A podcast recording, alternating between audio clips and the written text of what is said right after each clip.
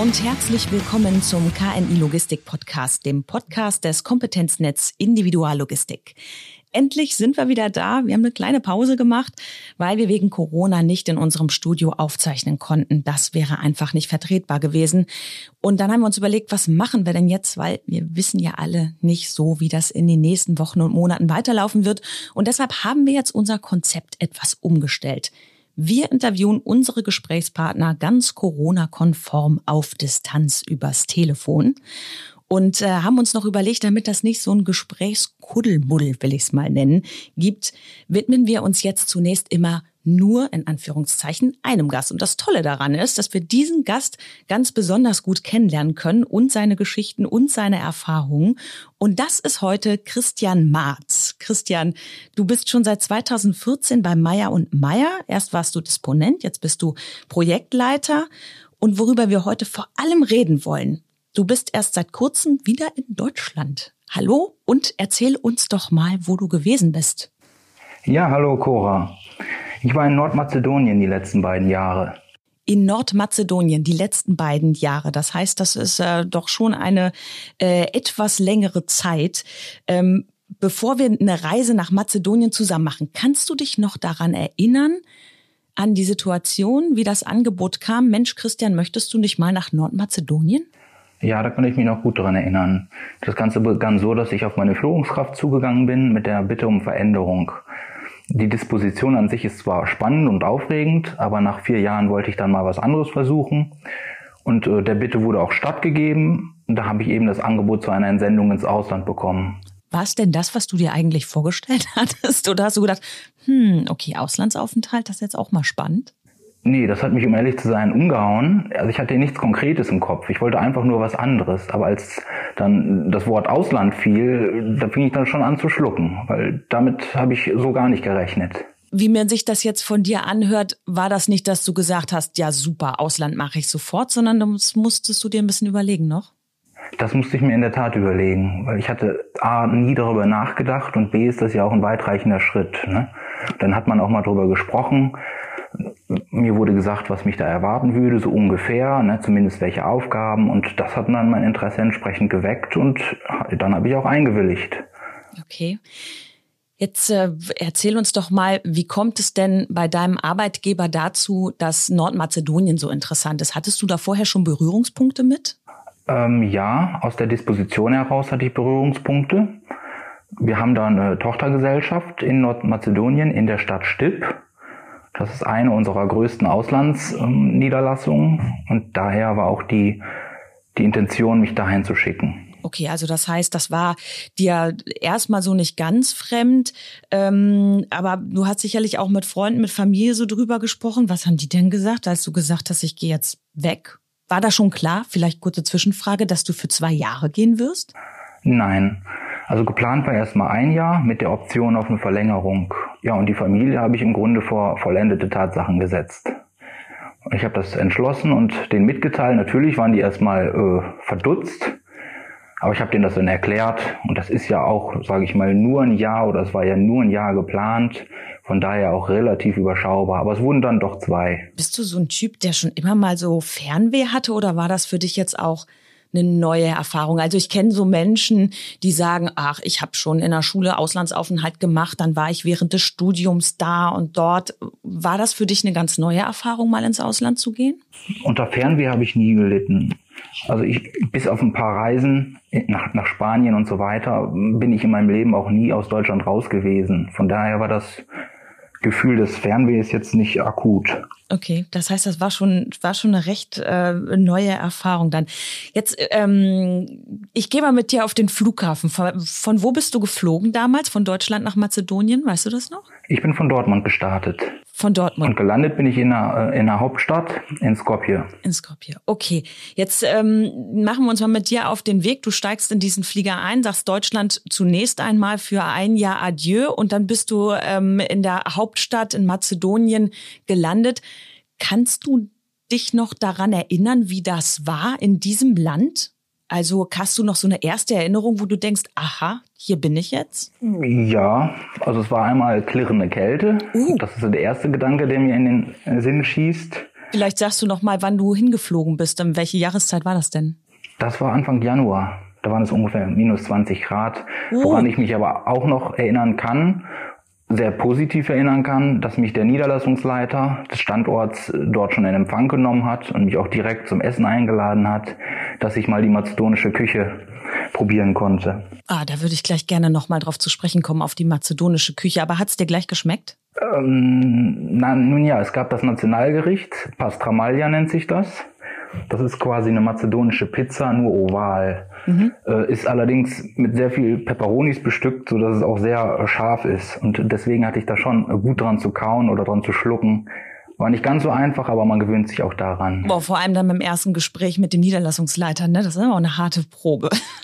ja, aber das, der ist ja ganz locker drauf. Aber du hast es eben schon gesagt, du wurdest abgeholt.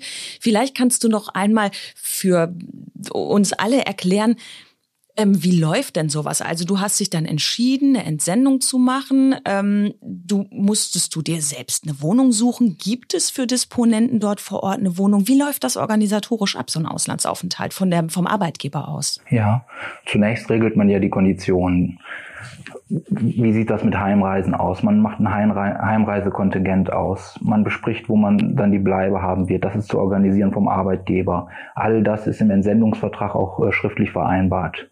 Da brauchte ich mich eigentlich wenig um irgendwas kümmern. Klar, ich musste eine Auslandsreisekrankenversicherung abschließen, meine Habseligkeiten packen, äh, mich um das Visa kümmern. Zusammen mit der Personalabteilung hatte ich das damals gemacht, aber dann hört es auch schon auf. Der Rest wird von der Firma erledigt. Das ist eigentlich gut, ne?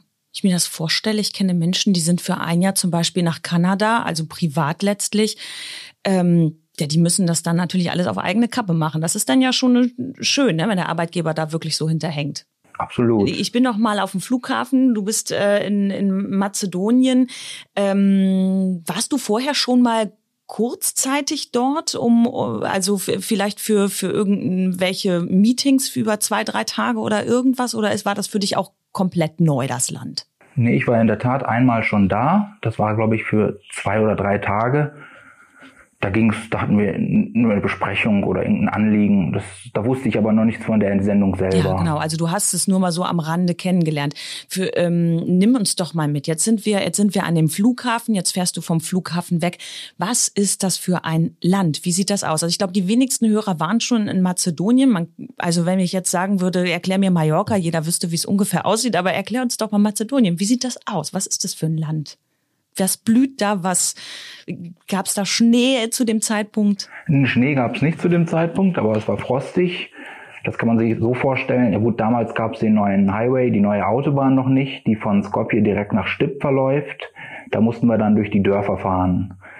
Das kann man sich so vorstellen, holprige Landstraßen, Dorf im älteren Stil, viel freie Flächen, also Felder, ist weniger dicht bebaut. Also noch recht unberührt. Und der Ort selbst, wo die Niederlassung ist, was ist das für ein Ort? Wie, wie groß ist der so? Sind da viele Menschen unterwegs? Was etwas Kleines? Ja, das ist für Mazedonien schon schon ordentlich. Also da leben 40.000 Einwohner in der Stadt Stipp, hm. circa. Mhm.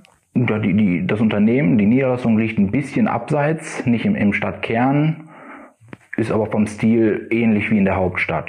Also die Gebäudestruktur, die, die, die Architektur ist alles recht ähnlich. 40.000, ich musste jetzt gerade schmunzeln, das ist bei uns gerade mal so eine nette Kleinstadt, ne? Aber es ist, ist sicherlich dann, dann ein ganz, ganz anderes Feeling. Wie sind denn die Leute so drauf? Und vor allem, was mich interessieren würde, ist die Sprache. Ja, also die Sprache, das Mazedonisch, das ähnelt sehr stark dem Bulgarischen. Die können sich so untereinander verstehen. Das heißt, wenn wir jetzt als Deutsche beispielsweise mit Österreichern oder Schweizer sprechen, verstehen wir uns. Da gibt es Dialektunterschiede oder ein paar einzelne Wörter, die einem vielleicht nicht geläufig sind, aber ansonsten ist eine Kommunikation zwischen Mazedonen und Bulgaren gut möglich.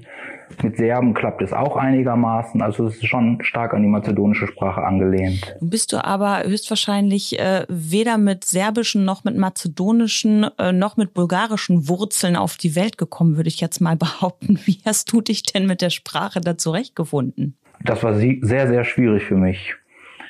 Also verwurzelt bin ich da nicht und bis heute kann ich auch nur die Basics. Also ich bin da im Grunde mit Deutsch und Englisch durchgekommen. Deutsch ist dann mehr auf die Firma bezogen. Da gab es Kollegen, die, die konnten Deutsch oder die können Deutsch. Mhm. Und ja, mit Englisch kommt man auch weiter. Ne? Das, das, das geht wohl. Bis auf die ältere Generation der Mazedonen, die können damit nichts anfangen. Aber ich hatte ja meistens irgendwie einen Übersetzer dabei, einen Bekannten oder einen Arbeitskollegen, wenn ich mal ein Anliegen hatte. Das ging, das ging. Kannst du die Menschen da mal so ein bisschen beschreiben, damit wir so ein bisschen vielleicht auch ähm, diese, in diese Kultur einsteigen können? Auch das gehört ja immer so zu den, zu den Reisen oder Auslandsaufenthalten dazu. Was, was sind das für Menschen? Sind, sind es sehr herzliche Menschen? Sind es eher zurückhaltende Menschen? Ja, also es ist eigentlich das Gegenteil von Deutschland. Zum, zum, zum einen sind sie sehr herzlich und vor allem kontaktfreudig. Da bedarf es keinen Icebreaker, um mit irgendjemandem in, in Kontakt zu treten. Ja, grundsätzlich habe ich sie als, als geselliges und freundliches Völkchen kennengelernt, die auch nicht davor scheuen, jemanden mal einzuladen zum Kaffee oder zum, zum Essen. Das, das fällt da sehr schnell und das hat man in Deutschland in der Form nicht. Und das hast du dann natürlich auch angenommen und hast dadurch dann auch Menschen dort kennengelernt. Ja, definitiv. Das habe ich angenommen. Man, man wollte ja auch in Kontakt treten mit den Einheimischen. Man wollte ja auch mal Berührung haben mit, den, mit dem Volk, was in dem Land lebt, in dem man lebt. Und die hatten ja auch entsprechend Interesse an der deutschen Kultur. Die haben mich auch zig Sachen gefragt. Ne? Trinkt man in Mazedonien einfach normal Kaffee oder trinkt man da eher Tee? Ich weiß das gar nicht. Ja, also es wird vornehmlich wird türkischer Kaffee getrunken. Also ganz starker. Ganz starker. In diesen kleinen Gläschen oder? Ja, eigentlich gehört es in kleine Gläser, die trinken es aber aus großen. Also ich habe den nicht getrunken, den Kaffee. Beziehungsweise nur einmal und dann nie wieder. Wieso, weil der so stark ist, da klappen dir die Zehennägel hoch, oder was? Genau, das, das war zu viel. Wenn wir jetzt so, jetzt haben wir mal so über die, die Kultur drumherum gesprochen, sprechen wir doch mal über die Arbeit. Häufig andere Länder, andere Sitten, andere äh, Arbeitsmärkte, andere Arbeitswege, Arbeitsmoral. Ist das auch so? Ja, es, es unterscheidet sich schon die Arbeitskultur und die Arbeitsweisen sind definitiv anders als in der Heimat. Kannst du das beschreiben? Also ich muss ja betonen, ja? ja, also ich muss ja betonen, in meiner Position, da hatte ich keine disziplinarische Führung, sondern ich musste lateral führen. Das bedeutet, dass ich quasi der, der Mittelsmann war zwischen dem Projektergebnis und dem Team, beziehungsweise den disziplinarischen Vorgesetzten. Und deswegen musste ich immer dann in, in irgendeiner Form Konsenslösungen schaffen, so dass ich auch ohne Weisungsbefugnis zum Ziel kam. Das konnte man aber ganz gut machen. Ich bin ja zunächst angefangen, habe mich mit den Kollegen auch unterhalten, habe die kennengelernt, habe mir die einzelnen Abläufe in den Abteilungen angeschaut. So kam man sich näher und dann hat man natürlich auch in gewisser Form Vertrauen erweckt. Weil es ist ja immer so, da kommt erstmal ein Ausländer, was will der hier? Das ist ja die erste Frage in den Köpfen der Mitarbeiter. Dem muss man so ein bisschen entgegenwirken dass da auch immer erstmal so ein bisschen Angst ist. Jetzt will der uns irgendwie hier einen erzählen, weil wir es nicht richtig machen oder so. Ja, da ist viel Inter Interpretationsspielraum. Und den muss man erstmal aus dem, aus dem Weg schaffen. Dass dann am Schluss klar ist, ich bin hier, ich, ich betreue diverse Projekte, ich verändere was und das ist nicht zu eurem Nachteil. Und dadurch, dass du ja uns vorhin gesagt hast, es war erstmal auf ein Jahr angelegt mit Verlängerungsoption, die du dann ja auch tatsächlich oder von der du tatsächlich Gebrauch gemacht hast, würde ich jetzt mal mutmaßen, es ist dann auch gut gelaufen auf beiden Seiten, so dass du eben gerne bleiben wolltest, ne? Genau, das ist äh, erfolgreich verlaufen, haben in dem einen Jahr viel geschafft und hatten in dem zweiten dann entsprechend noch was in petto, was wir auch hätten erledigen wollen. Das, deswegen haben wir auch eine Verlängerung angestrebt. Die ganze Situation wurde eben nur durch Corona erschwert. Es ist eine Pandemie, es erreicht alle letztlich dann, ja. Genau. Wie hast du das da? Vielleicht da ein kurzer Schwenker am Rande. Wie hast du das da erlebt? Gab es da auch starke Restriktionen oder ging das einigermaßen? Vielleicht weil eben die Besiedlung nicht so dicht ist? Die Restriktionen waren teils stärker bei uns in Stipp, das war auch regional betrachtet, bei uns in Stipp äh, unterlagen wir Ausgangssperren. Das fing an ab 15 Uhr, musste man daheim sein. Ach. Ja, und bis zum ja. nächsten Morgen, ich glaube 5 oder 6 Uhr in der Früh, war man dann wieder frei, dass man wieder rausgehen konnte. Und am Wochenende, das heißt Samstag und Sonntag, war komplett Einschluss, nenne ich es mal. Das war, glaube ich, über vier bis sechs Wochen. Und dann hat sich das ein bisschen gelockert, dann wurde die Zeit ein bisschen nach hinten verschoben. Das war dann nicht mehr 15, das war dann 21 Uhr. Ja, und mit der Zeit hat sich das dann komplett aufgehoben. Dann, dann waren die Restriktionen, wie auch in Deutschland, äh, im Supermarkt Maske auf, Abstand, alle das, was man hier auch kennt. Ich stelle mir das jetzt so ein bisschen schwer vor, gerade in so einer Situation, wo man dann, ähm, zwar du kanntest das Land dann ja schon doch ähm, fast ein Jahr lang, äh, als, als es mit Corona aufkam und hast sicherlich da auch schon Leute kennengelernt. Ich stelle mir das trotzdem schwer vor, in einem fremden Land dann in solcher einer Situation zu sein. Ist da dann auch mal Heimweh aufgekommen, wo du gedacht hast, ach, jetzt wäre ich dann doch ganz gern in Deutschland? Also es war ja von Anfang an war ja ein Heimreisekontingent vereinbart worden. Ich hatte zum Beispiel sechs Flüge im Jahr, in denen ich nach Hause fliegen durfte. Das habe ich teilweise nicht immer genutzt, aber die Möglichkeit bestand. Alle zwei Monate, das ist eigentlich nicht schlecht, ne? Ja, aber man hat es irgendwann nicht mehr genutzt. Am Anfang war das noch so, da ist man, äh, ich glaube, ich bin nach einem Monat direkt wieder nach Hause geflogen für eine Woche. Und dann hat sich das immer so ein bisschen der Zeitintervall verzögert. Dann waren zwei Monate, dann war ich drei Monate da, bevor ich dann nach Hause geflogen bin. Und in Corona-Zeiten waren das teils bis zu sechs Monaten, ne, wo ich dann wirklich gar nicht nach Hause konnte und äh, eben nur telefonische Verbindung mit Freunden und Familien hatte. Ja, das ist dann schon schwer, ne? Sicherlich. Genau, aber das war ein bewusster Entschluss und deswegen kann man sich da auch nicht beschweren. Ich hätte ja auch in Deutschland bleiben können, da hatte ich mich gegen entschieden, weil ich eben da lieber da sein wollte. Und dann irgendwann wurden die Flughäfen dort gesperrt und dann gab es auch kein Ausreisen mehr für sechs Monate. Wo du aber am Anfang erzähltest, dass ähm, am Anfang die Frequenz der Heimatbesuche doch etwas höher war und dann ein bisschen nachgelassen hatte, hat es damit zu tun, dass, dass du dich da sehr gut eingelebt hast und auch wirklich dann gerne da gewesen bist? Ja, durchaus. Man hatte ja am Anfang ein recht kleines Netzwerk, was eigentlich nur aus den Arbeitskollegen bestand. Da hat man mal was gemacht nach der Arbeit, man ist mal ausgegangen oder hat einen Kaffee getrunken. Und irgendwann hat man sich dann im, im Fitnessstudio hatte ich mich angemeldet, da habe ich dann auch andere Bekannte kennengelernt, mit denen ist man dann auch mal weggegangen. Von daher wurde es mir dann auch nie langweilig und dann war das Bedürfnis, nach Deutschland zurückzukehren, eigentlich eher gering. Ne, das hat man dann nur in Anführungsstrichen wegen der Familie gemacht. Würdest du denn jetzt ähm, noch mal ins Ausland gehen? Also nehmen wir mal Corona weg, die ganze Situation, aber würdest du sagen, ähm, ja, das mache ich noch mal auf jeden Fall? Unter den entsprechenden Konditionen, so wie sie waren, auf jeden Fall. Hm. Und dann auch Mazedonien dann noch? Hin. Ah, okay, denn das wäre meine Frage gewesen. Also dann noch mal was anderes sehen, ja? Ja, Mazedonien ist ein schöner Ort, aber wenn schon, denn schon, dann würde ich auch noch mal woanders hin. Vielleicht Richtung Marokko, Tunesien oder so, Richtung Afrika. Du hast sicherlich aber auch für dich einiges, nicht nur die schöne Zeit, sondern auch ein bisschen was für den Job mitgenommen, oder? Definitiv, definitiv. Zum einen ist das, konnte ich das Know-how noch vertiefen die fachlichen und persönlichen Kompetenzen eben. Der Teamgeist hat sich natürlich gesteigert, eben durch die laterale Führung, dass man mit dem Team immer zusammenarbeiten musste und die Ergebnisse entsprechend erreichen musste. Und natürlich das Gespür für eine ganz andere Kultur. Also anfangs, da, da habe ich ja schon einen Kulturschock erlitten, müsste man ja schon bald so sagen, weil es einfach komplett gegensätzlich zu dem der deutschen Kultur war. Man weiß eben, auf welche Bedürfnisse man achten muss, welche Geflogenheiten herrschen da. Und das ist schon etwas, was man mitgenommen hat und auch sicher fürs Leben nochmal verwenden kann. Und bestimmt auch eben auf andere äh, Kulturen, Sprachen und so weiter übertragen kann. Ne? Das lässt sich ja mal sehr gut übertragen, dass man weiß, okay, da muss ich jetzt an der Stelle sensibel sein, dass man zumindest schon mal so eine Anhaltspunkte hat. Genau. Also zumindest was den Balkan angeht, sind die alle sehr ähnlich. Würdest du denn Menschen, die in die Logistik äh, gehen und die Möglichkeit haben, sagen, wenn du das Angebot bekommst, mach's? Ja, definitiv.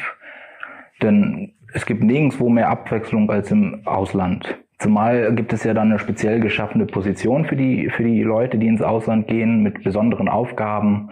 Bei mir war das ja auch sehr vielfältig. Ich habe mich zum einen mit dem Tagesgeschäft be beschäftigt, also ich habe es begleitet, ich war quasi der Mittelsmann zwischen der Zentrale in Osnabrück und der Niederlassung und musste dann eben schauen, dass ich beide Interessen vertrete und dass das auch hinhaut.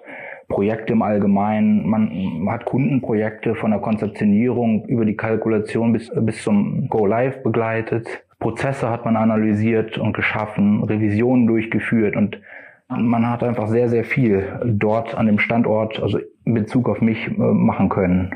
Also das hört sich wahnsinnig spannend und vielfältig an. So wie ich dich verstanden habe, hast du da drüben ja auch ähm, viele äh, Kontakte geknüpft. Sind da Freundschaften entstanden und wirst du, wenn auch nicht als Entsendeter trotzdem noch mal nach Mazedonien so zum Urlaub machen, Leute treffen? Ja, das sind tatsächlich noch Freundschaften, die weiterhin bestehen an der Zahl fünf. Mit einem möchte ich mich auf jeden Fall nach Corona treffen. Das heißt, ich werde da mal für zwei Wochen oder eine Woche in den Urlaub fahren und von dort aus würde ich dann mit dem Auto südlich Richtung Griechenland weiter.